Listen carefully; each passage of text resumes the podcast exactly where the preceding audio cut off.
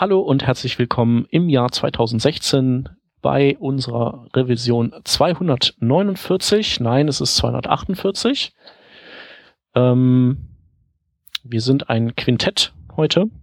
Ähm, vier Leute aus der Stammbesetzung. Einmal den Stefan. Hallo. Der Anselm. Hallo. Der Rodney. Moin, moin. Ich bin der Shep und dann haben wir noch einen Gast und zwar den Axel Rauschmeier. Hallo. Hi. Ähm, du warst ja noch überhaupt nicht bei uns in der Sendung, ne? Als nee, Gast. stimmt, genau, genau. Aha. Und äh, die, ich denke mal, viele Leute werden dich schon kennen, aber ähm, Tradition ist, äh, dass wer zuerst äh, das erste Mal bei uns ist, dass der sich so ein bisschen vorstellt. ah, okay, das kommt jetzt komplett überraschend, aber das kann ich auch spontan.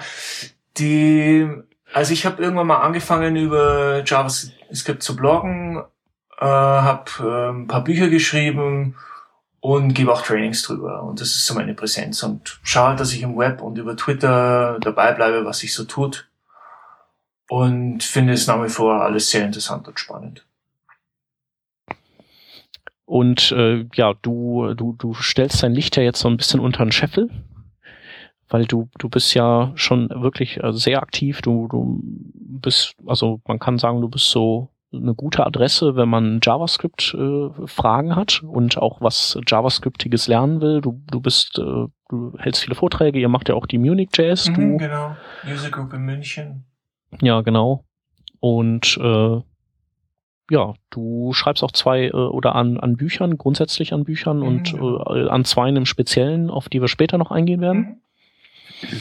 Ja, die ist es gut gelaufen. Ich habe äh, also dadurch, dass ich relativ früh auch angefangen habe, über ECMAScript 6 zu bloggen und dadurch, dass ich auch so eine Nische besetze, äh, die sonst nicht so besetzt ist, ähm, ja, ist es alles eben, hat das alles immer ganz gut geklappt und man sieht dann, kann immer so grob abschätzen an so auf Twitter auch, wie es den Leuten halt gefällt, dann von den Sachen, die ich mache und da war ich in letzter Zeit ja sehr zufrieden und sehr froh, dass es immer gut gelaufen ist. Ja, JavaScript ist ja sowieso ein Trendthema gerade, ne? Mhm, absolut. Es wird zwar immer noch ein bisschen, es gibt zwar immer noch die Haters, aber mittlerweile fühle ich auch überhaupt nicht mehr den Reflex, da noch irgendwas zu verteidigen, weil sich es einfach auch etabliert hat. Mhm. Okay.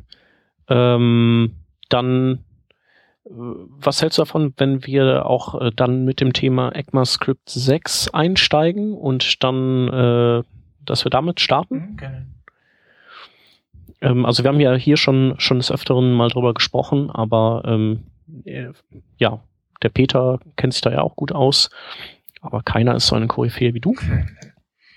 Und ähm, ja, Frage an dich ist, äh, was, was, find, was gefällt dir denn an ECMAScript 6 so am allerbesten?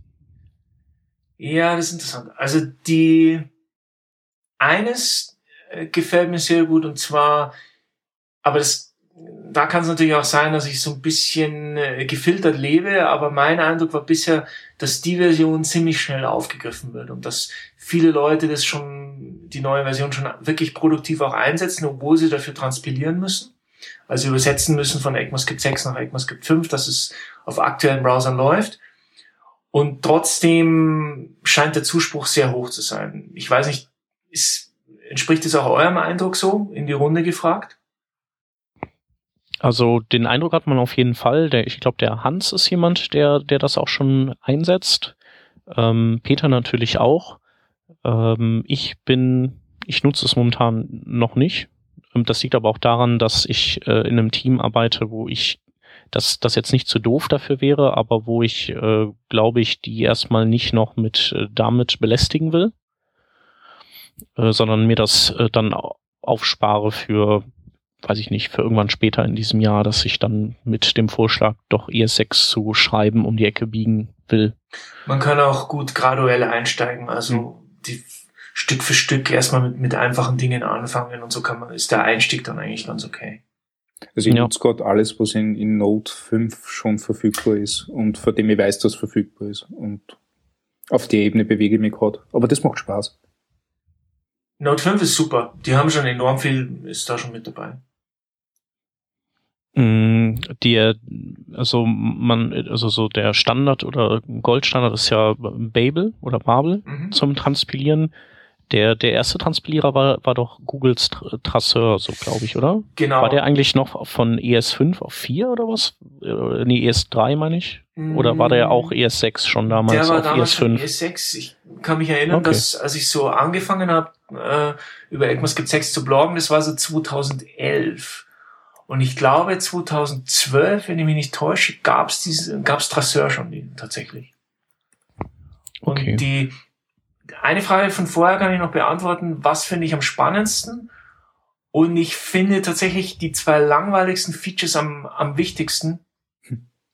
Ähm, und was und auch die zwei kontroversesten. Äh, mit das kontroverseste Feature sind ja Klassen Mhm.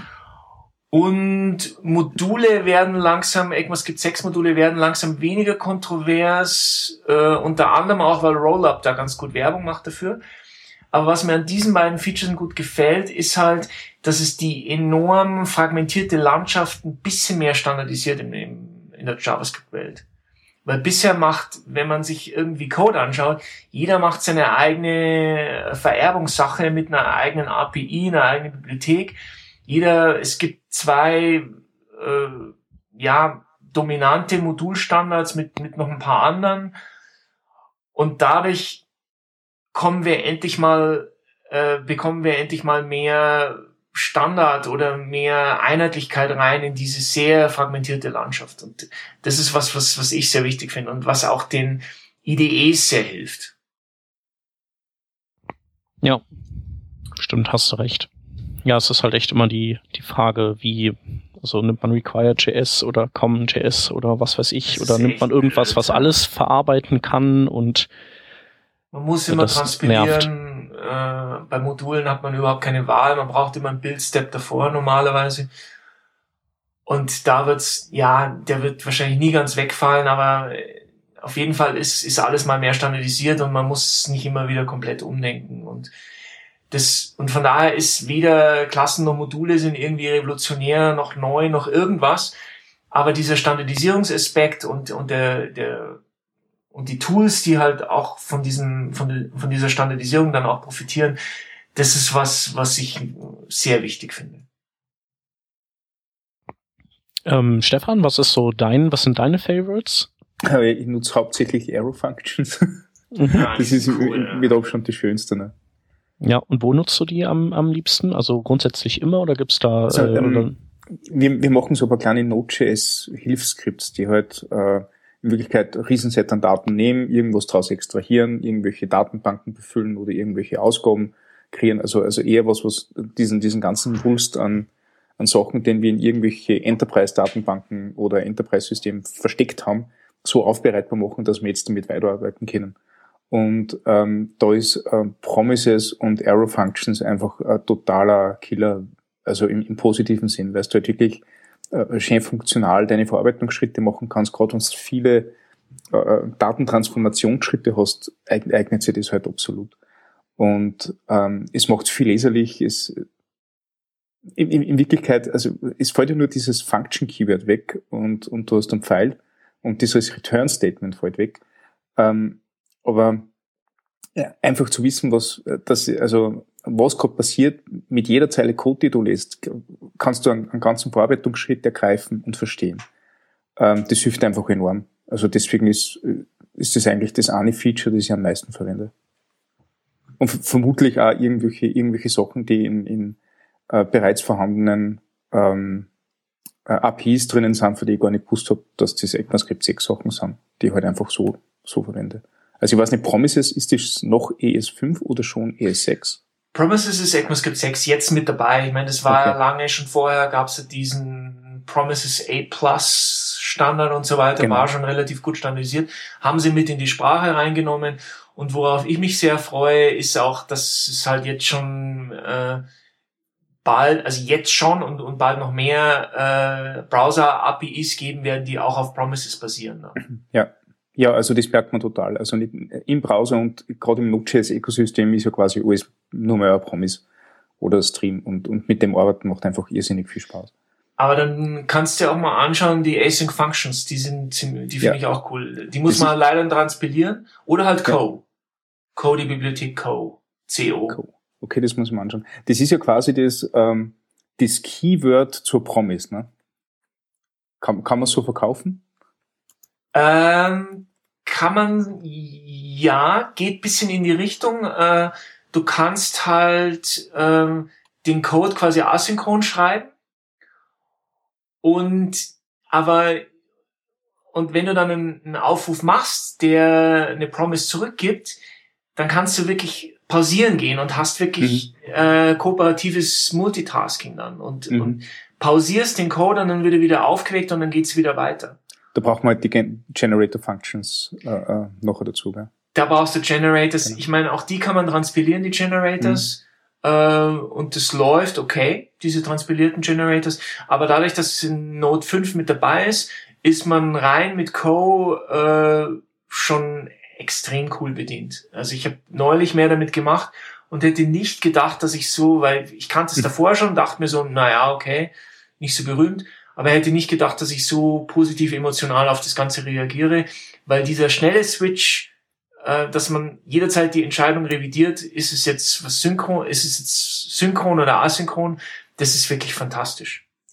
Promises sind ja eh schon ziemlich cool, aber mit dies, mit Co oder Async Functions äh, wird es nochmal um einiges besser. Ich habe ich hab die Bibliothek gerade gefunden, ich schmeiße in die Schaunotizen. Mhm. Muss ich mir mal anschauen. Klingt, ja. klingt sehr cool. Ähm, das Ding ist nur, also du hast vorher erwähnt, ähm, äh, Klassen sind ein sehr wichtiges Feature jetzt auf einem, auf einem Integrationslevel. Das sagst, die ganzen Bibliotheken haben jetzt endlich einen Weg, wie man äh, äh, Komponenten schreiben kann ähm, oder von, von ihren äh, Komponenten ableiten kann. Ähm, ich, ich habe jetzt rausgefunden, also gerade indem ich sehr viel Promises verwende und, und Arrow Functions und hauptsächlich äh, äh, funktional arbeite, ich habe einfach keinen Bedarf mehr, irgendwie objektorientiert zu werken. Ähm, wenn du sagst, okay, äh, Klassen waren das umstrittenste, ähm, was würdest du dann sagen, äh, so, so positiv die Entwicklung ist, was ist das Negative dran? Also der Hauptpunkt, mit dem ich auch übereinstimme, ist, dass die Syntax, also wie die Sache quasi aussieht, die divergiert stark von der Semantik, also wie sich die Sachen verhalten. Weil was du eigentlich siehst, ist ein Objekt. Mhm. Mhm. Und was das Ganze aber wird, ist eine Funktion. Und ich hätte, mein Liebling äh, seit Jahren wäre ja eigentlich, dass wir keine Konstruktorfunktionen haben, sondern Konstruktorobjekte, weil eigentlich, wenn du Konstruktor C hast, dann ist immer C.Prototype ist eigentlich das, um das sich die ganze Zeit mhm. immer alles dreht. Und dieses komische, und wenn man sich die Klassen anschaut, da wird die Methode Constructor wird quasi von innen nach außen gedreht und mhm. ist dann das, in das die Klasse quasi übersetzt wird. Und die Klasse ist dann eine Funktion und das ist etwas seltsam. Auf der anderen Seite ist der Grund dafür natürlich Rückwärtskompatibilität. Und von daher ist, kann ich die Entscheidung schon verstehen. Und wenn man damit leben kann oder das halt schafft, bisschen zu ignorieren, was unter der Haube so passiert, dann kann man eigentlich mit dann sind Klassen wirklich okay. Mhm. Äh, das ist so der Hauptkritikpunkt. Einige Leute sehen das sehr stark, sehr emotional, finden das was, was zutiefst nicht JavaScript entspricht. Ähm, und dem stimme ich nicht so ganz zu, weil ich einfach diese Standardisierung schätze und die Handhabung von Klassen auf Dauer sehr unproblematisch werden. Äh, und ein Kritikpunkt ist auch, dass sie nur Einfachvererbung haben. Aber da gibt's jetzt eine schöne Technik, äh, die ähm, über die neulich nochmal gebloggt wird. Da kann ich schauen, dass ich den Link dazu noch finde, wo man Mixins über eine Funktion macht, die äh, quasi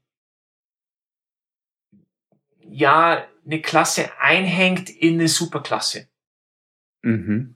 Und dann sagt man quasi, meine Klasse extends und dann sagst du foo als Funktionsanwendung angewendet auf die Superklasse. Und die, mhm. was diese Funktion foo macht, ist äh, das kann dann eine Arrow Function, also eine Funktion sein, Arrow Function auch. Und die nimmt als Parameter eine Superklasse und gibt dann zurück eine Klasse, die ihrerseits Extends von der Superklasse macht. Mhm. Das heißt, es hängt die Superklasse an die richtige Stelle in der Prototype-Chain. Genau. Und dadurch, dass cool. diese Extends nicht statisch ist, sondern das, was du der, quasi der Operand dieser, äh, der Parameter von dem Extends, das ist eine, eine Expression. Das ist ein mhm, Ausdruck. Mhm. Das ist nicht fix. Und dadurch kannst du an der Stelle was reinhauen, was eine Klasse so zusammenbaut, wie es dir schmeckt. Mhm. Und du baust es halt so ein, dass du über eine Funktionsanwendung dann noch beliebig die Mixins reinhängst oder unter die Superklasse reinhängst. Und damit kriegt man dann auch Mixins äh, und entkommt dann dieser Single Inheritance. Und damit lässt sich sehr schön mit, mit Bordmitteln auf Dauer dann programmieren und modellieren. Hm, toll. Das ist total clever und, und witzig, dass es nach so kurzer Zeit bereits wieder irgendein, irgendein Workaround für, für was gibt, was nicht existiert. Ja, das ist, und das ist erstaunlich elegant. Also hätte ich nicht gedacht. Cool. Und wie gesagt, also ich sehe, wenn man sich zwei Schritte zurückbewegt und dann schaut, wie machen diverse Leute in äh, Vererbung, dann merkt man, dass sich konzeptuell nicht immer so wahnsinnig viel unterscheidet und ich habe seit jeher auch immer schon einen Mix aus Klassen und funktionalen, also aus OOP und, und funktionalen Programmieren immer schon gemacht, weil man braucht nicht für alles Objekte, viel geht, vieles geht wirklich mit Funktionen. Hm. Und, äh, und dann muss man einfach schauen, dass es halt simpel bleibt und dass man nicht überkandidelt zu komplex und zu kompliziert wird. Da möchte ich ganz kurz äh, einhaken. Äh, was Axel hier äh, sagt, ist vollkommen meine äh, Einstellung zu der Klassenfunktionsgeschichte die LIJS-Geschichte, die ich jetzt letztes Jahr gebaut habe, primär sind das eigentlich nur Funktionen, die hin und her geschossen werden. Aber manchmal brauchst du irgendwie eine komplexere Struktur, weil du von mir aus State noch äh, verwalten willst. Dann äh, kannst du das entweder auch wirr über Funktionen exportieren oder aber sehr, sehr elegant, sehr schön einfach mit einer ES6-Klasse. Ich war sehr skeptisch, was diese Klassen anging, bis ich sie das erste Mal benutzt habe. Das ist einfach nur Syntactic Sugar für das, was wir früher mit dem Prototype direkt gemacht haben. Mehr nicht. Ja. Also, äh, ihr könnt über ES6-Klassen motzen, was ihr wollt. äh, ich fürchte, das ist anders. ja, es sind natürlich Leute, die haben nicht mal Konstruktorfunktionen eingesetzt bisher. Die haben dann Object Create und andere Patterns eingesetzt. Aber man, man kriegt, man kriegt was Kompaktes, was unter der Haube auf Dauer auch immer mehr optimiert werden wird. Äh, und dann muss man sich einfach ein bisschen davon freimachen, dass es vielleicht unter der Haube nicht Eleganz pur ist. Und dann und in dem Moment, wo man Klassen auch mit Mixins äh, kombiniert, hat man was, was zumindest syntaktisch sehr schön ist und auch vom Verhalten dann auf Dauer einfach sehr einsetzbar sein wird.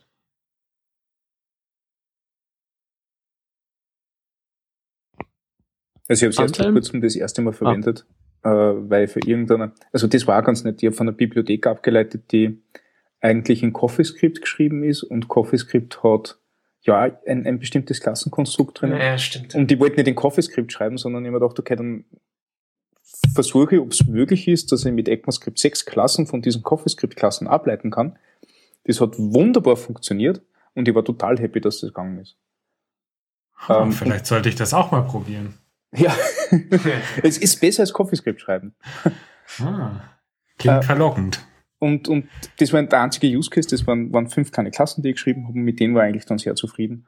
Äh, aber das war im Grunde alles, was ich damit gemacht habe. Und genau aus dem gleichen Grund, wie der, wie der Robne sagt, das hat halt, also diese, diese Bibliothek, die ich da verwendet habe, hat das halt benötigt, äh, beziehungsweise ist da halt um State Handling und, und Interfaces gegangen, aber nein. Gelernt hätten wir es ja. Ja, das ist schon witzig, dass äh, der ganze Workflow, der so ein bisschen, wo CoffeeScript ja so ein bisschen der Vorreiter war, äh, der wird jetzt eigentlich von ECMAScript 6 ganz gut übernommen. Und hm. vieles, was die Leute an CoffeeScript geschätzt haben, wird ja jetzt von ECMAScript 6 auch gemacht. Also Arrow, Arrow Functions und, und Klassen sind ja zwei gute Beispiele. Ja. Mhm. Ähm, wenn wir, wenn wir jetzt sagen, okay, das sind äh, sehr gelungene oder sehr wichtige Features von, von ECMAScript 6, ähm, kennst du, also oder gibt es irgendein Feature für dich, wo du sagst, das geht überhaupt nicht oder was haben sie sich da dabei gedacht? Äh, also mein Lieblings äh, gehasstes Feature sind, ist Enumerability. Mhm. Äh, weil das dermaßen, es gibt überhaupt, du kannst überhaupt nicht erklären, äh, weil das ist ein Attribut von, von Properties. Äh, und ursprünglich wurde das mal kreiert, dass halt For-In vernünftig mit Arrays klappt. Dass du für mhm. For-In quasi äh, oder generell halt für Objekte, die einige Properties äh, erben und die kannst du über dieses Enumerability-Attribut, kannst du diese geerbten Properties verstecken vor der For-In-Schleife. Das war der erste Schritt. Der zweite Schritt mhm. war dann, dass diverse Helper, Funktionen und so mit For-In programmiert wurden und dass es dann Enumerability auch gebraucht ist, um es auch für diesen Helper-Funktionen zu verstecken. Und jetzt hat es manchmal einen Einfluss, manchmal nicht. Äh, und leider Object Assigner äh, reagiert auch auf äh, Enumerability, das heißt, zeigt, kopiert Properties nicht, die non-enumerable sind. Und von daher ist es jetzt alles sehr, sehr strange und äh, es ist Enumerability okay. ein Feature, das leider ganz undurchsichtig ist da kommt bei mir die Emotion und, und so die Abneigung hoch. um,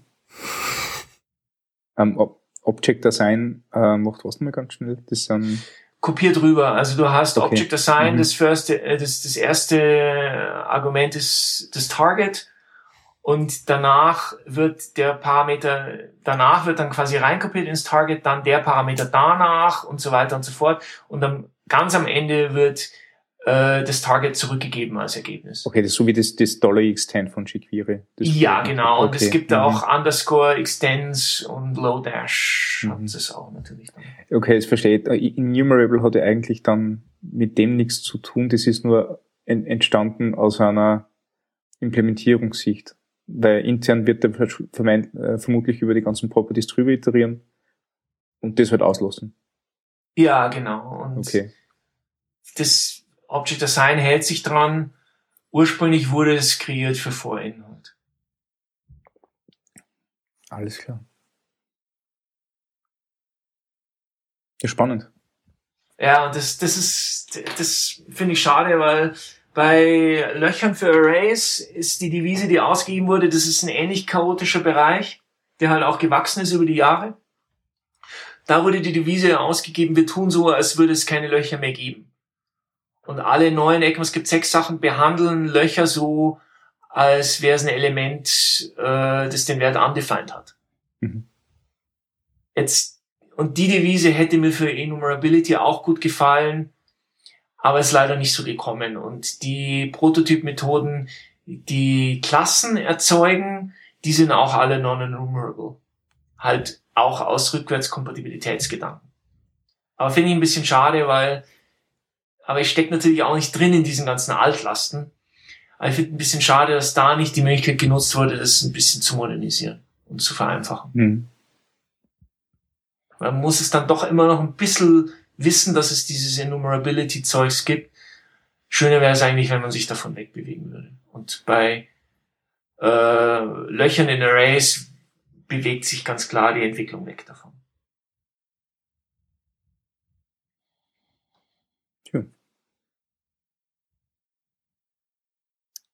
Wie? Äh, für Arrays gibt's ja das äh, neue For-Off, ne? Mhm, genau.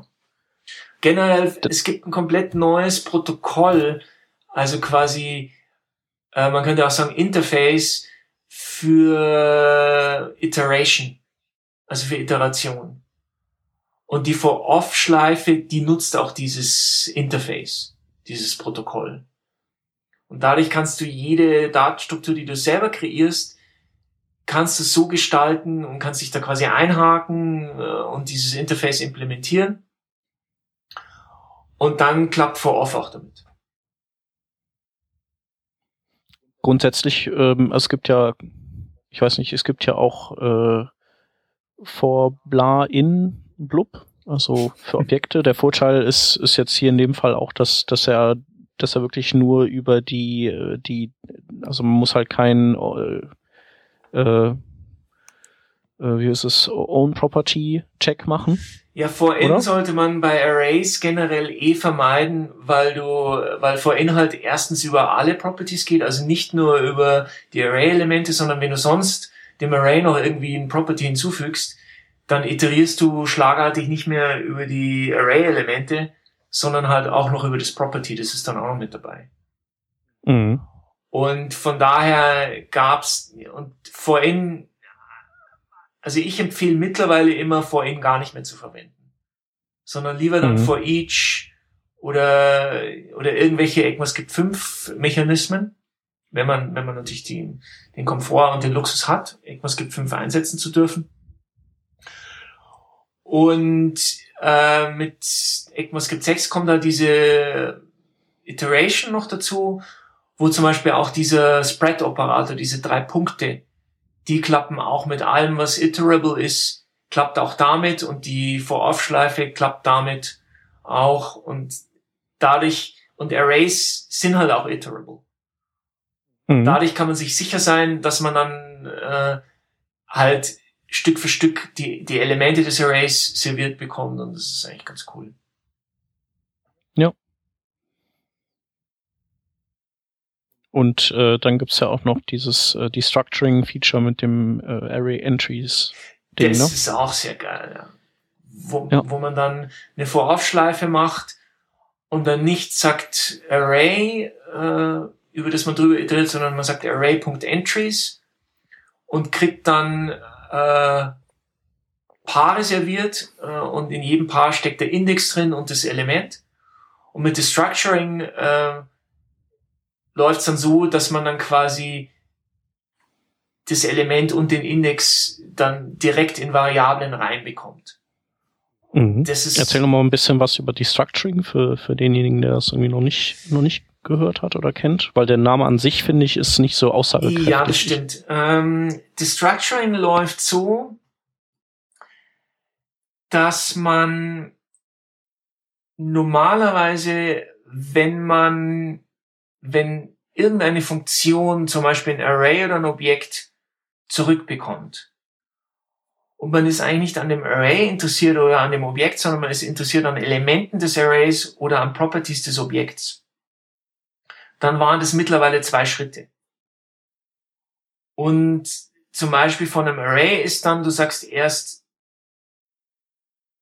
Array ist gleich und dann der Funktionswert und in den zweiten Schritt sagst du dann, foo ist gleich ähm, foo ist gleich array in eckigen Klammern 0, äh, bar ist gleich array in eckigen Klammern 1 und so weiter. Und mit Destruction kann man das in einem Aufwasch machen und kommt dann äh, direkt an diese Werte ran und sagt dann zum Beispiel let, eckige Klammer auf, foo, bar, eckige Klammer zu, ist gleich und dann macht man den Funktionsaufruf. Und dadurch kommt man ohne diese Zwischenwerte aus. Ja, ich glaube, äh, Rodney, du als alter PHPler weißt das ja auch, ne? Du bist als inbrünstiger PHPler, war es List in PHP? Nimm das sofort zurück. List, ich glaube, List war noch aus PHP 3 Zeiten, oder? Das Aber das hat das, also, das ist doch so ähnlich, oder? Ich gehe mal nachgucken, was List war. Ja, Assign variables as if they were an array. Ja, richtig. Allerdings äh, limitiert auf tatsächliche Arrays. Mhm. Und das Destructuring in ES6, das äh, kann ja durchaus sehr gut mit Objekten. Ja.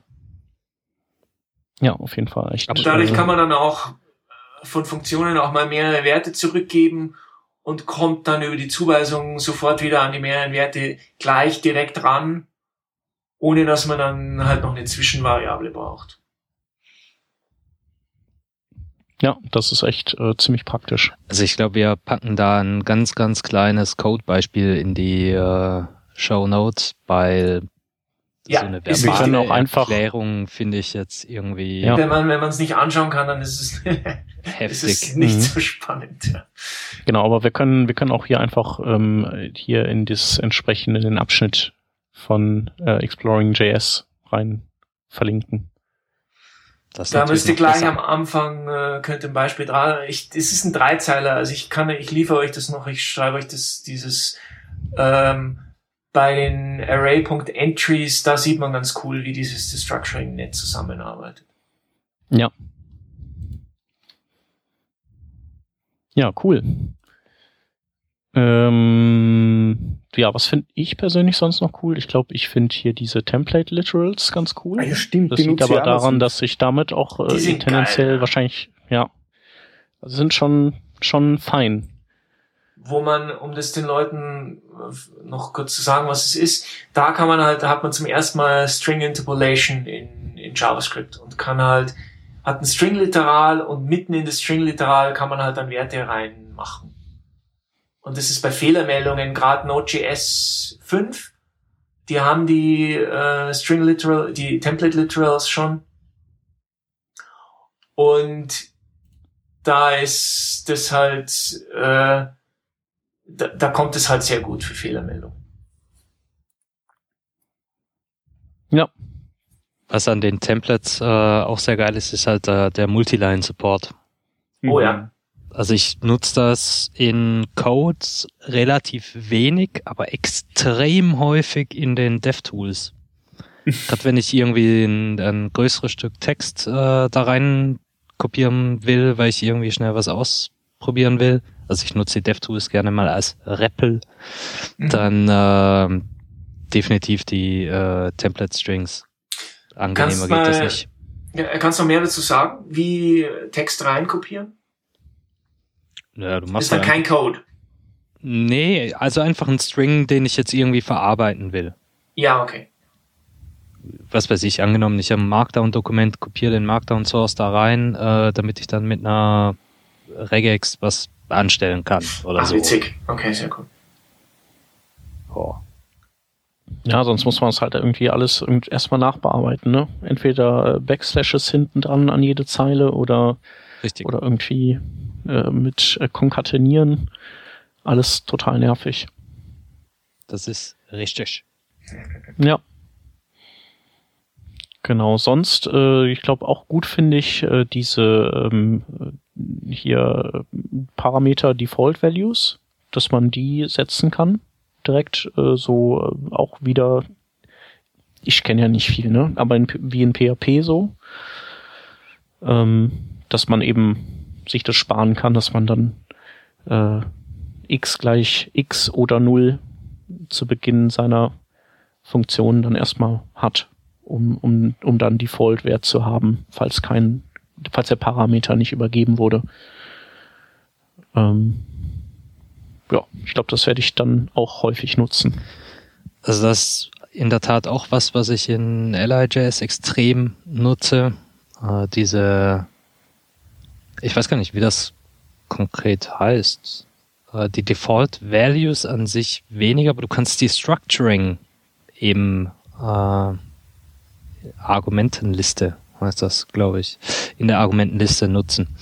Und das heißt, du kannst so ein äh, Objekt in eine Funktion übergeben und in der Funktion hast du dann aber für jeden, äh, für jedes Property des Objekts, das du reingeworfen hast, direkt die Variable ähm, mhm. ah, äh, gegeben. Das, das nenne ich äh, Named Parameters einfach äh, als, als Pattern quasi. Ah. Finde ich extrem nützlich, ja.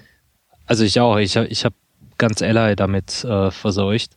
Und du hm. kannst dann auch für jedes Property ein Default Value angeben. Du kannst einen anderen Default Value haben, wenn du das denn willst. Wenn gar kein Objekt eingegeben wurde. Du kannst als äh, Default Value eine Funktion aufrufen. Ja, die wird nur dann ausgeführt, wenn kein, kein Value übergeben wurde. Ähm, das heißt, du kannst auch noch dynamisch den Default-Wert berechnen. Oder aber zum Beispiel einen äh, Error werfen, ähm, wenn der Parameter irgendwie zwingend erforderlich war, aber nicht gegeben wurde. Also kannst du echt richtig schön aufräumen. Mhm. Das ist schon, schon sehr schön. Was sagt jetzt zum Spread Operator? Der ist für mich, glaube ich, noch so der, wo ich noch nicht so genau weiß, was ich mit dem machen will. Äh, Punkt Nummer eins, spannendstes Element an dem ist, dass du den verwenden kannst, um schnell beliebige Datenstrukturen in Arrays umzuwandeln. Mhm. Okay.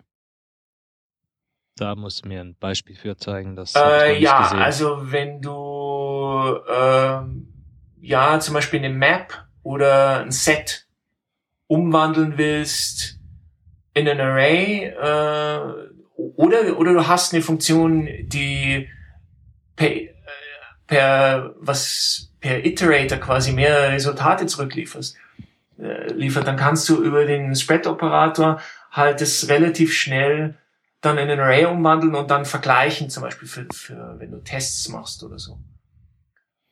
Aber wie würde das konkret aussehen? Also du, wie würdest du das schreiben, der dieser eckige Spread Klammer Operator auf, ja. eckige Klammer ja. auf, äh, Punkt, Punkt, Punkt, dann Funktionsaufruf, äh, dann eckige Klammer zu. Und damit fängst du, was auch immer die Funktion zurückgibt, äh, wird in ein Array umgewandelt. Also einfach die kryptischere Variante von array.from. Ja, die kompaktere könnte man auch sagen.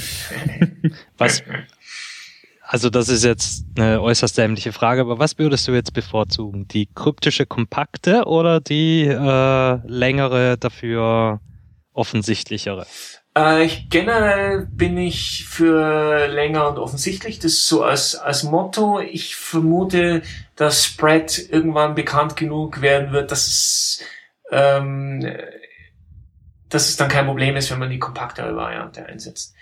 Ein Ding, was auch sehr cool ist, dass du Konkatenierung von Arrays auch schöner machen kannst. Weil mit Concat hast du immer so eine komische, sagst du, Concat A. Concat Klammer auf B, C. Das ist, obwohl A ja auch konkateniert wird.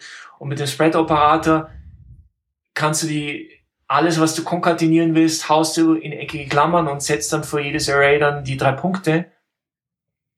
Und dann ist es für Konkatenieren auch eine ganz schöne Syntax. Und, also Killer von Spread ist natürlich, dass du kein Apply mehr brauchst. Das heißt, wenn du math.max machst, dann machst du Punkt, Punkt, Punkt, myArray äh, und dann brauchst du nicht mehr tricksen mit apply.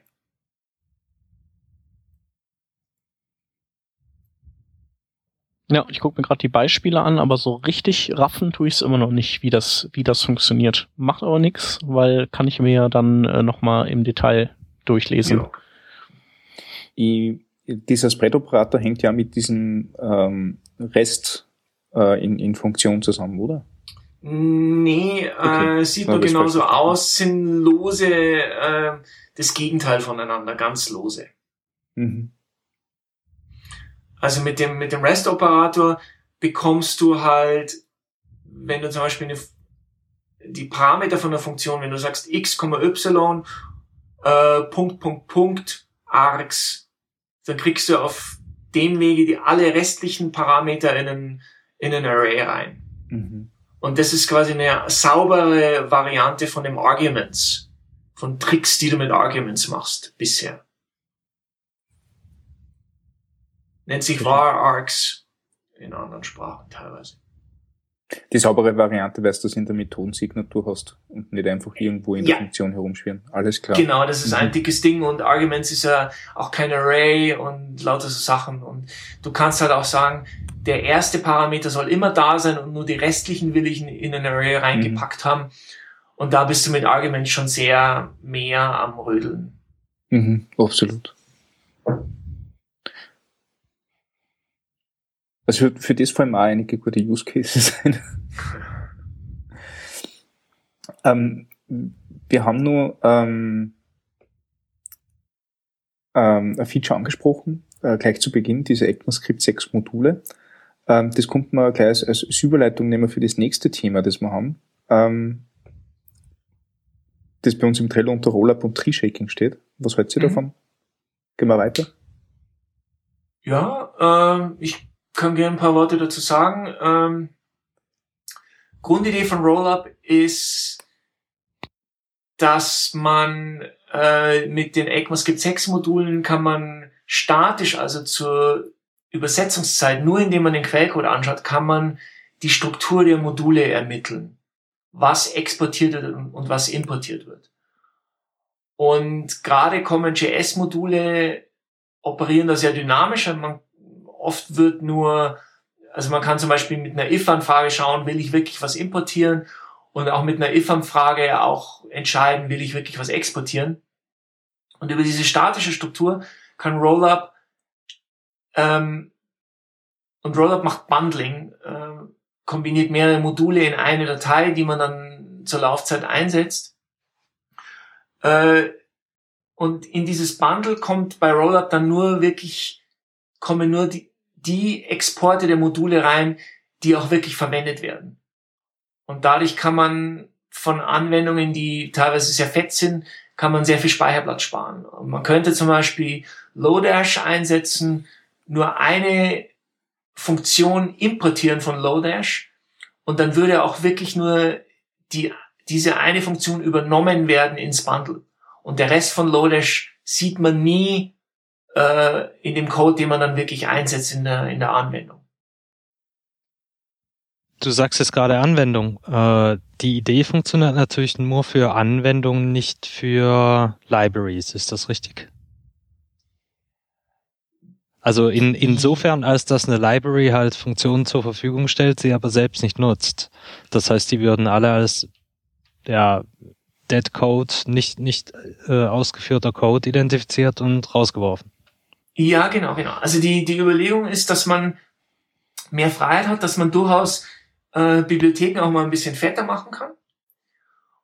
Und die Rollup schaut dann, was wird überhaupt genutzt von den ganzen Exporten und speckt halt dann sehr ab. Äh, und in der Anwendung ist dann wirklich nur der Code drin, der auch von irgendjemand irgendwann irgendwo verwendet wird.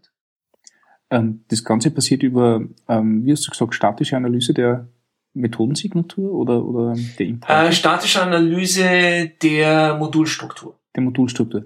Das heißt auch, dass man jetzt äh, eh, angenommen Lodash, ähm, ich, ich nehme irgendeine Funktion raus aus diesem Lodash oder Underscore-Paket, äh, wenn diese allerdings irgendwas intern verwendet, das auch äh, äh, exportiert werden kann, äh, aber, aber ich mir, halt, ich, ich mir halt, halt nicht hol, äh, dann checkt der das auch und äh, inkludiert diese Funktion mit. Also wenn ja, irgendwas genau. im Modul drinnen ist, sieht ja. er das. Muss, muss der steigt beliebig tief ein. Okay. Also wie jetzt? Der schaut einfach, was ich importiert habe. Also welche Module ich importiert habe und alles, was nicht importiert wurde, wird nicht mit übernommen. Also du, du kannst ja in ECMAScript 6, ähm, also Common, CommonJS, da äh, ist ein Modul einfach eine JavaScript-Datei, nicht? In ECMAScript 6 kannst du beliebige Teile von, von dieser ja, JavaScript-Datei rauspicken, nicht? Genau, es, äh, es, es fängt an zu dämmern, äh, wenn man nicht von Default-Export spricht, sondern von äh, multiplen Named genau, Exports. Genau, Named Exports, genau. Und genau. die dann nicht benutzt werden, dann können die, okay, okay, ich äh, beginne zu verstehen. Und man hat dann generell, ähm, ist eine Anwendung jetzt mal grob vereinfacht, äh, ein Baum und der fängt halt, hat halt eine Wurzel und geht dann beliebig tief rein. Und in diesen, deshalb heißt es Tree Shaking auch, diese, diese Technik. Und es werden halt dann alle Äste entfernt, die, für die man, die in der Anwendung nicht genutzt werden.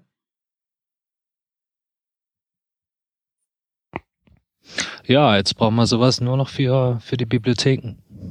Ähm, dieses ja, ist ja natürlich klar. Ich meine, da, aber der Schritt wird hoffentlich in nicht allzu ferner Zukunft kommen. In dem Moment, wo Bibliotheken ausgeliefert werden als ECMAScript 6 Modul, kann man dann automatisch verschlanken. Und es gibt ja jetzt schon äh, einige Bibliotheken, unter anderem auch äh, Babel, die werden ja ausgeliefert in so ganz kleinen, teilweise sind es Dreizeiler oder Vierzeiler, was ich eher schrecklich finde, äh, in so mini, mini Common JS Modulen. Und dann ist es sehr schwierig, auch die, sich durch das Ganze noch durchzunavigieren. Und da kann man hoffen, dass in Zukunft dann, dass man da auch mal wieder ein bisschen, ein bisschen mehr zumindest zusammenpackt in ein Modul und nicht mehr so diese fünf Zeilen Module macht. Und diese fünf, diese Mini-Module, die momentan sehr gerne eingesetzt werden im, im CommonJS NPM-Bereich, die sind ja aus dem Grund, dass man eben genau auf, beim, beim Bundeln dann auf was Kompaktes kommt. Aber ähm, kann man das nicht auch äh, nach dem Bundeln mit so einem Dead Code Elimination Ding äh, erreichen? Ähm, oder, oder liegt das, oder geht das nicht, weil die eben einfach die, diese ES6-Modul-Syntax nicht peilen und dann auch eben nicht sehen, was Dead Code ist? Das ist ein guter Punkt. Ähm, du hast, woran die Dead Code und ähm, Webpack macht tatsächlich zwei Schritte, ähm, die ich gleich noch erkläre und setzt dann auch auf Dead Code Elimination im zweiten Schritt. Ähm, das Problem, das du normalerweise hast, ist, dass wenn du mit CommonJS das machst und dann sagst, exports.foo ist gleich Function irgendwas, dann hast du eine Zuweisung gemacht an ein Objekt und hast von daher was referenziert. Und das, darauf kommt die Dead Code Elimination nicht. Weil die Dead Code Elimination sagt dann, ah, da wurde was zugewiesen in dieses Objekt, das soll wohl in dem Objekt drin bleiben. Und äh, wenn es nie irgendwo genutzt wird, dann wird deshalb nicht das, von der Dead Code Elimination nicht das Property entfernt aus dem Export, aus dem Exportobjekt. Okay. Und Webpack macht zwei Schritte. Die machen im ersten Schritt, verhindern die schon, äh, dass überhaupt was eingeklinkt wird in das Exportobjekt. Und dann kann die Dead Code Elimination locker die Sachen eliminieren, die sonst nicht eingesetzt werden. Okay. Äh, und ein Tool, das das Ganze äh, macht, dieses Tree-Shaking, nennt sich Rollup. Genau. Und Rollup erlaubt uns aber dann, also in, in, in dem Weiterverarbeitungsschritt, dass man dieses getree-shakte Bundle für, wieder für CommonJS verwenden, beziehungsweise für, für ähm, Require.js, AMD und was nicht nur alles gibt. Also da gibt's ja einige, einige Sachen rundherum. Ja, genau. Also Rollup hat ähm, natürlich das Problem, dass das Lieblings-Output-Format und also das Lieblings, auf jeden Fall das Lieblings-Input-Format, das einzige Input-Format, wenn ich mich nicht täusche, und das Lieblings-Output-Format sind ECMAScript 6 Module. Okay. Das Problem hast du aber, dass es die noch nicht, dass die noch nicht nativ unterstützt werden in keiner mhm. Engine. Von daher hat Rollup beim Output-Format keine Wahl, als da halt dann auf was zu setzen, was es schon gibt äh, und was momentan unterstützt wird und es ist halt CommonJS und AMD. Mhm. Aber was auch ganz interessant ist, ist, dass ein mögliches Output-Format für das Bundle ist ein waschechtes ECMAScript 6 Modul. Das heißt, das Bundle-Format ist nicht mehr, nicht was selbstgebrühtes, sondern ist wirklich dann ein Standard ECMAScript 6 Modul. Was auch ganz witzig ist. Hm. Und damit wieder mit Babel und Konsorten kompatibel und kann wieder weiterverwendet werden. Ähm, Hauptvorteil davon ist, dass man auf Dauer dann keinen Mini-Modul-Loader in den Engines braucht, in dem Moment, mhm. wo die ECMAScript 6 Module nativ in den Engines unterstützt werden. Mhm. Dann ist das Bundle ist einfach ein weiteres Modul, das halt dann, was weiß ich, 20 Module kombiniert in eines sind, aber du brauchst keinen extra Modul-Loader mehr dafür mhm. wie du mhm. jetzt immer mhm. brauchst. Webpack hat einen eigenen Mini-Modul-Loader drinnen. Ähm, und das macht's halt ganz nett. Also auf, auf dieser Module-Loader-Front äh, dürften wir demnächst auch was zu sehen bekommen. Die haben gerade die Spec für oder die fehlenden Teile der Spezifikation zum Laden von JavaScript-Modules im Browser geschrieben. Mhm. Die, was ja immer noch mit sehr großer Verzögerung, woran immer noch gearbeitet wird, ist ja der Loader. Die Syntax ist fertig von den ECMAScript 6 Modulen, aber der, der Loader, der das Ganze lädt, ist immer noch äh, in Arbeit. Und was der Domenik de Nicola jetzt gemacht hat, äh, ist halt mal das Minimum zusammenzustellen, dass es, dass man mal eine erste Version davon hat und, und schon mal im Browser zumindest Module mal laden kann. Und es wird noch nicht komplett sein, aber das sind so die minimale, äh, minimalen Erweiterungen, die nötig sind. Und, und wenn das die, Sache vorantreibt, dann fände ich das sehr cool. Ne?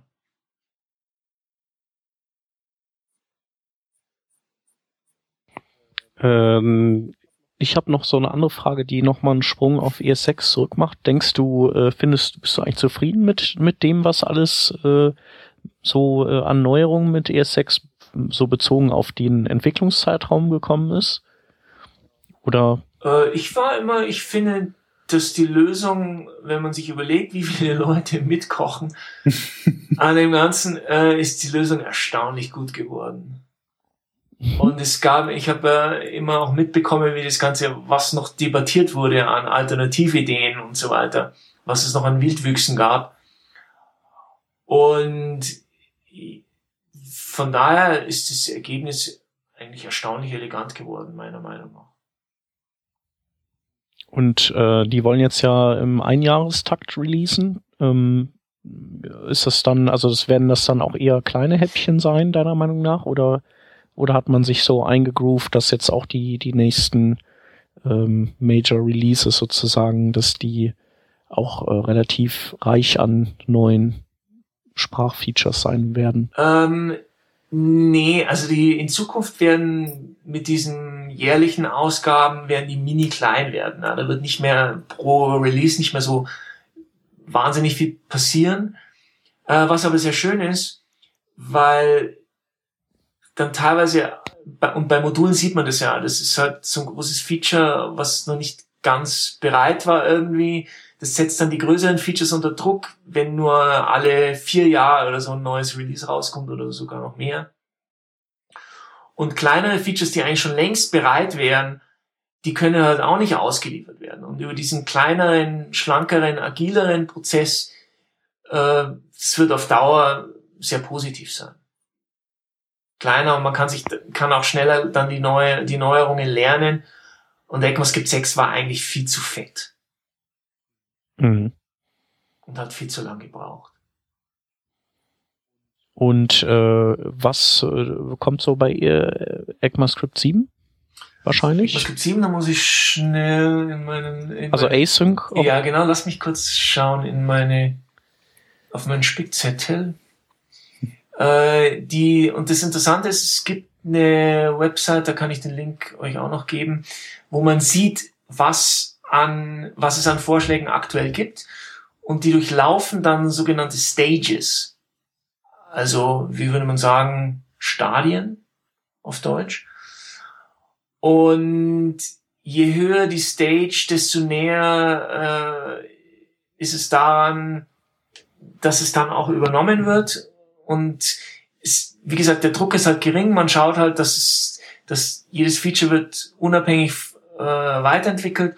Und wenn's, wenn die Stunde dann wieder geschlagen hat, einmal im Jahr, dann entscheidet man, das kommt jetzt rein und das kommt nicht rein.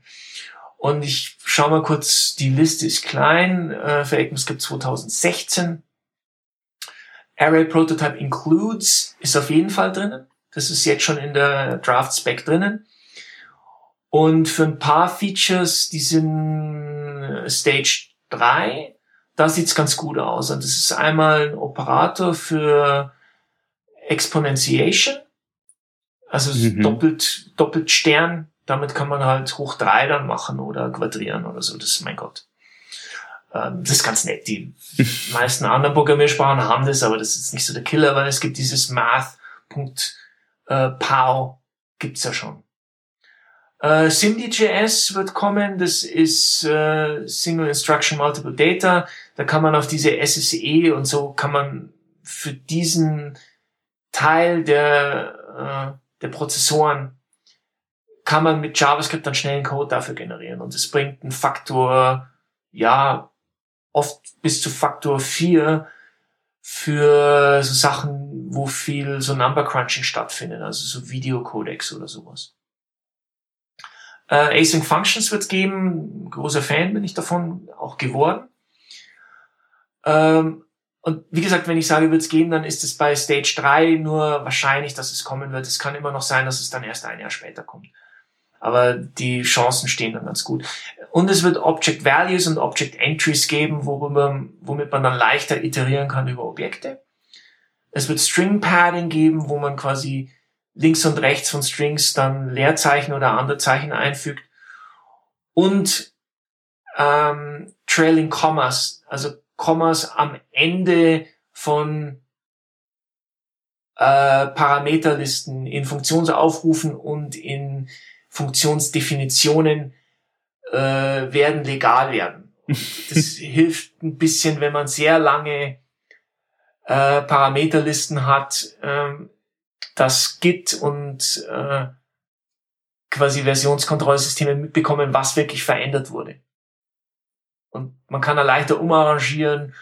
Und oft, wenn man nur ein Parameter dahinter einfügt, muss man in eine Zeile drüber dann auch noch ein Komma reinsetzen.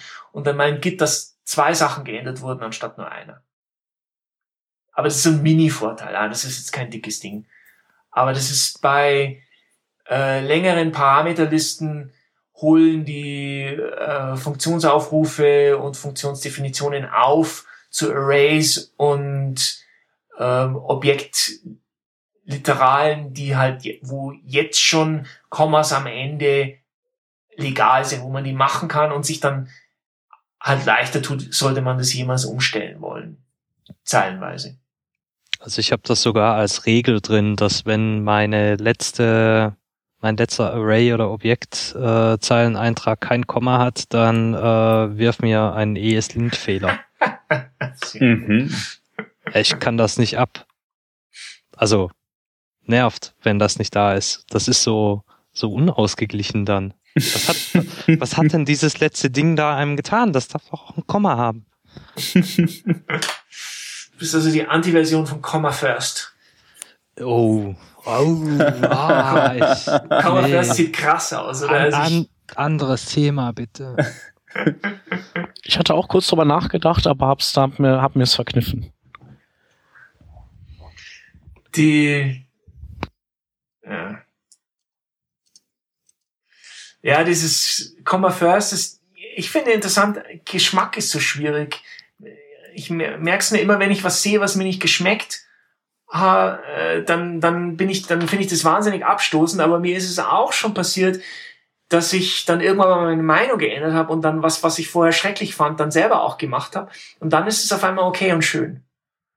Und deshalb muss man beim Geschmack immer sehr, sehr aufpassen, aber Comma First, da tue ich mir auch wahnsinnig schwer. Es gibt da einige sehr starke Anhänger, aber es ist Gott sei Dank eine Minderheit und äh, mir gefällt's nicht. Kommt ja auch immer darauf an, wann man sich damit beschäftigt. Wenn man gerade irgendeinen schönen Bali-Urlaub hinter sich hat und dann sich mit Comma First beschäftigt, dann ist man vielleicht auch offener als äh die, ist die Wenn das der Einstieg ist, ein bisschen abgenommen. Wahrscheinlich. Hat eigentlich irgendwer mal den äh, TC39-Jungs vorgeschlagen, solche Standardgeschichten wie Throttle und Debounce auf das Funktionsobjekt zu kleben?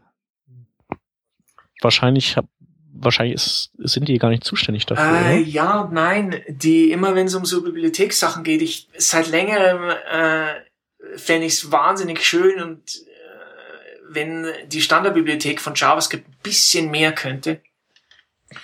Grundmeinung von den TC39-Leuten ist immer, es soll sich erstmal durchsetzen in Bibliotheken. Und dann wird's übernommen. Und von daher sind die sehr, sehr konservativ, was solche, äh, solche Sachen soll sich anbelangt. Durchsetzen in Bibliotheken. Ja, haben, genau. Haben, haben die mal geguckt, wie viel auf Lodash und Underscore aufsetzt und ja, ja. wie viel dann noch obendrauf dieselbe Funktionalität nochmal in Scheiße nachgebaut hat. ich stimme dir absolut zu. Also ah. mich hast du schon überzeugt. Wahrscheinlich, ich denke, wenn ich jetzt raten müsste, würde ich sagen, es kommt nie als äh, Prototypfunktion von Funktionen, sondern wenn dann über irgendwelche Module. Wenn überhaupt, ja. Sonst das, das wäre jetzt die nächste Frage für die Glaskugel. Jetzt, wo wir ein Modulsystem haben, gehen wir dann auch den Weg, dass wir die Standardbibliothek modular erweitern, also dass ich künftig bestimmte Module laden muss, bevor ich sie nutzen kann? Wird so kommen. Die, äh, man sieht es sehr schön, es, es gab schon einen Entwurf für ECMAScript 6, wo und es gibt ja im, in JavaScript einige Objekte, die ja nur ein Namespace sind für Funktionen. Also die eigentlich so ein Modul für Arme sind. Und Math. JSON, Math und JSON, genau. Gibt sonst noch was? Das sind die zwei dicken. Math und JSON. Und mhm. da gibt's Entwürfe, die dann auch wirklich zu echten Modulen zu machen. Und äh, was mich auf Dauer auch sehr glücklich machen würde, ist, wenn halt äh, Browser-APIs dann auch per Modul dann kämen. Das wäre super. Wie stellst du dir das dann vor? Dann würde man eventuell. Oh, okay, so Moment. Du meinst Top-Level ähm, APIs, also irgendwas wie ja. jetzt zum Beispiel äh, IndexDB oder so. Exakt äh, was, was nicht jetzt irgendwie am, am DOM dranhängt. Pointer-Events oder was auch immer. Also Ey, klar, im, teilweise hast ja, du Inter Point, Pointer-Events ja, wäre jetzt schon wieder so eine DOM-Geschichte. Ja. Fetch wäre noch dabei. Aber alles, alles andere in der, also was eben nicht direkt am DOM hängt, das, ja, wäre. Irgendwelche Battery APIs oder nett. was auch immer, die wären dann, das wären dann Module. Wobei das dann auch problematisch wird beim prüfen, ob das denn überhaupt da ist, ne? Also, oh ja, ja, aber da wird's dann auch, äh, ich, das kann sein, dass das die Loader API dann auch irgendwie abgibt, ja, dass man fragt, gibt's das Modul? Wenn nicht, dann lade doch bitte ein Polyfill oder irgendwas in der Richtung. Hm. Das sollte über die Loader API vielleicht dann gehen.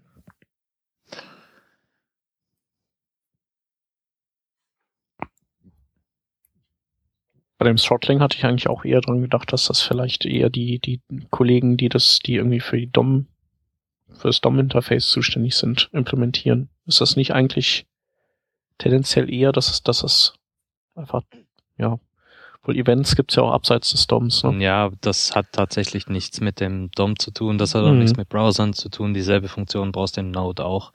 Das ist eine, mhm. ein Standard, äh, Execution äh, oder Runtime Level Helper. Mhm. Im Prinzip ist es äh, Zucker für äh, Set Timeout, wenn man ganz blöde will. Dort gehört's halt mit ran. Ja, ja. eigentlich schon.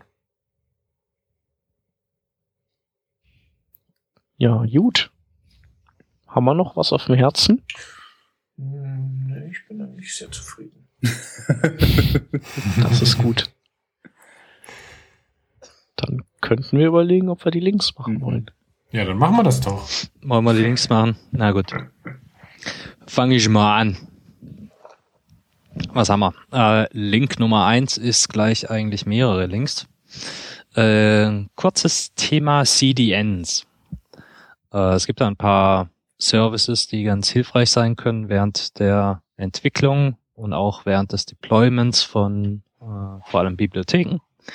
Da hätten wir zum Beispiel Raw Git, das haben wir sicher schon öfter mal erwähnt. Damit kann ich ganz einfach äh, statische Ressourcen wie JavaScript-Files von GitHub direkt einbinden, um sie zum Beispiel in einem JS-Fiddle oder einem JS-Bin oder sowas zu benutzen.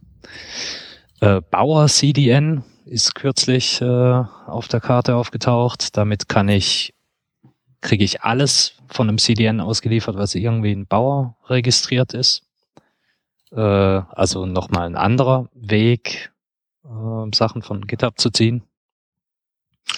Dann hätten wir noch Browserify CDN. Das äh, kann alles aus NPM ziehen und durch Browserify jagen, äh, was so rumfleucht.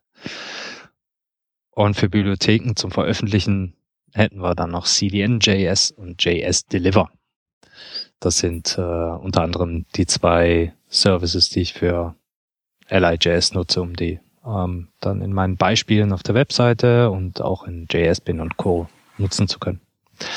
Alles ohne, dass der ganze äh, Quellkram oder der kompilierte Kram in äh, meinem GitHub-Repo liegen muss. So, Link Nummer zwei. TLDR Man Pages. Ich weiß nicht, wie es euch geht. Äh, ich kriege jedes Mal einen Vogel, wenn ich äh, in die Man Pages gucken muss und ohne Dash ähm, würde ich mich in den Man Pages auch nicht zurechtfinden, denn äh, Dash ist super, um da irgendwie was zu suchen. Die TLDR Man Pages legen nochmal einen drauf. Das ist so ein Community Curated äh, Projekt, wo äh, die häufigst genutzten Kommandozeilen Parameter rausgezogen werden, äh, um, naja, die Nutzung eines Kommandozeilentools möglichst schnell klar zu machen. Gut, äh, Shep. Abklatsch. Ich habe äh, auch zwei Links. Und zwar äh, das erste ist äh, dank Anselm, äh, dass äh, ein Not, ein, eine Not, äh, ja Modul, I Use heißt das, dass man auch in Grunt und Gulp nutzen kann. Und ähm, das setzt auf Can I Use auf, ähnlich wie der Autoprefixer, äh, lintet aber gegen äh, oder prüft die Verfügbarkeit von CSS-Features gegen die Browser, die man dort angibt. Und ähm, sagt einem eben, wenn man irgendwelche Sachen verwendet, die dann äh, die einer der Browser, die man abdecken möchte, nicht kann. Ähm, und der zweite Link äh, ist äh, einer auf, ähm, oder ist einfach die Tatsache, dass der Chrome Canary ähm, ein Feature hat. Äh, bekannt ist ja das äh, Network Throttling und jetzt gibt es auch CPU Throttling. Man kann also die Abarbeitungsgeschwindigkeit äh, der CPU künstlich um, um einen gewissen Faktor drosseln. Und äh, das Ganze ist noch ein experimentelles Feature, das heißt, das muss man in den, in den Flags aktivieren und äh, dann steht es einem zur Verfügung und man sieht auch in dem Link, den wir verlinken, ein Animated GIF, wo man sieht, wo man das dann benutzt. Ja. Und dann überlassen wir noch zwei Links dem Axel, der noch ein bisschen äh, Shameless Plugging machen darf, aber auch äh, nicht nicht Shameless, weil eigentlich äh, super Super da ist überhaupt nichts Shameless dran, das ist total verdient. Jetzt machen wir einen Punkt hier. Äh, genau, also was ich nochmal in Eigenwerbung kurz äh, anpreisen wollen würde, ist auf der, sind eigentlich meine zwei Bücher. Äh, und das erste gibt schon etwas länger, nennt sich Exploring ES6, ist ein relativ tiefgehender Überblick über diese neue aktuelle JavaScript-Version. Und ist äh, auch und beide Bücher sind nebenbei auch ähm, kostenlos online zu lesen. Also man kann beliebig reinschmecken und wenn man nett ist, kann man danach das Buch noch kaufen, muss aber nicht. Und bei Exploring ES6 äh, habe ich halt auch versucht, dadurch, dass ECMAScript 6 halt so wahnsinnig umfangreich ist, dass man den äh, Einstieg auch schrittweise machen kann. Es gibt ein Kapitel, wo man mal auf die Schnelle präsentiert bekommt, ähm, was so einfach, äh, also was kleinere Features sind, die man schnell mal einsetzen kann, mit denen man schnell mal arbeiten kann. Das ist Punkt Nummer eins. Und zweitens sind die Kapitel auch so geschrieben, dass am Anfang von jedem Kapitel äh, gibt es einen schnellen Überblick über das Feature, das in dem Kapitel besprochen wird. Und dadurch kann man am Anfang äh, locker drüber blättern über und kriegt einen schnellen Überblick über die Sprache. Und wenn dann irgendwas noch mehr interessiert, kann man immer mehr reinlesen und bestimmt dann quasi selber, mit welcher Tiefe man einsteigt. Und das zweite von meinen Büchern nennt sich Setting Up ES6. Und das könnte man eigentlich auch äh, Setting Up äh, Babel 6 nennen, weil ich mich vor kurzem nochmal intensiver mit, äh, mit, Babel 6, äh, mit Babel 6, also der, der neuesten Version beschäftigt habe und die konfigurationsmäßig etwas anspruchsvoller ist. Und da hatte ich halt das Glück, dass ich auch gut Antwort bekommen habe äh, von den Leuten, die das wirklich gemacht haben und dann zusammengeschrieben habe, wie man das konfiguriert und einsetzt am besten. Und da habe ich dann das Ergebnis dann auch als, als relativ kleines Buch zusammengeschrieben. Wie gesagt, kann man auch online reinschicken. Genau, das somit zu meiner Eigenwerbung.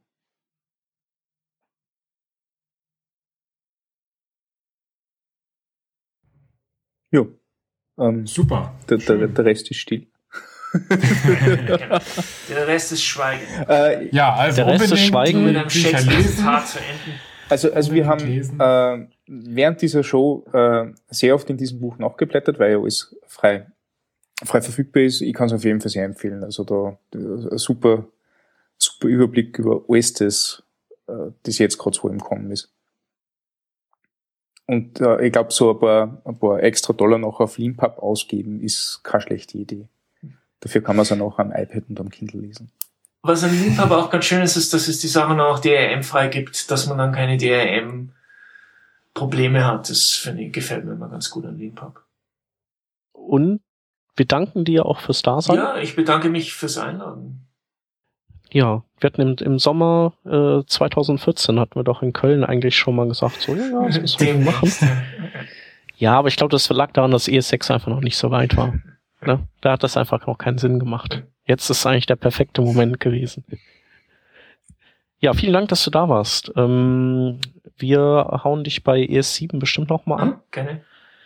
Und äh, ja, den Hörern vielen Dank fürs Zuhören und wir hören uns nächste Woche wieder. Wiederhören. Ciao. Bis dann. Ciao. Tschüss. Ciao, ciao.